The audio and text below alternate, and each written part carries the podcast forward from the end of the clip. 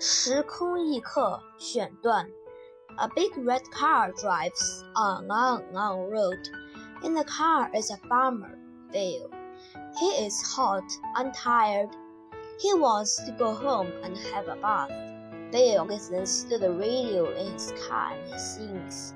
Bill likes sing. Sometimes people like Bill sing, but not very often. He rubs his eyes. The sun is very hot and the road is long. Bill does not want to go to sleep, so he sings some more. A kangaroo hears him and jumps away. Bill laughs, then rubs his eyes again. Just then, Bill sees something. Suddenly, he is not tired and he is not laughing. The hairs on his head stands up. There is something on the road. He stops the car and gets out. The thing is a long way in front of Bill. He cannot see what is, but he does not like it.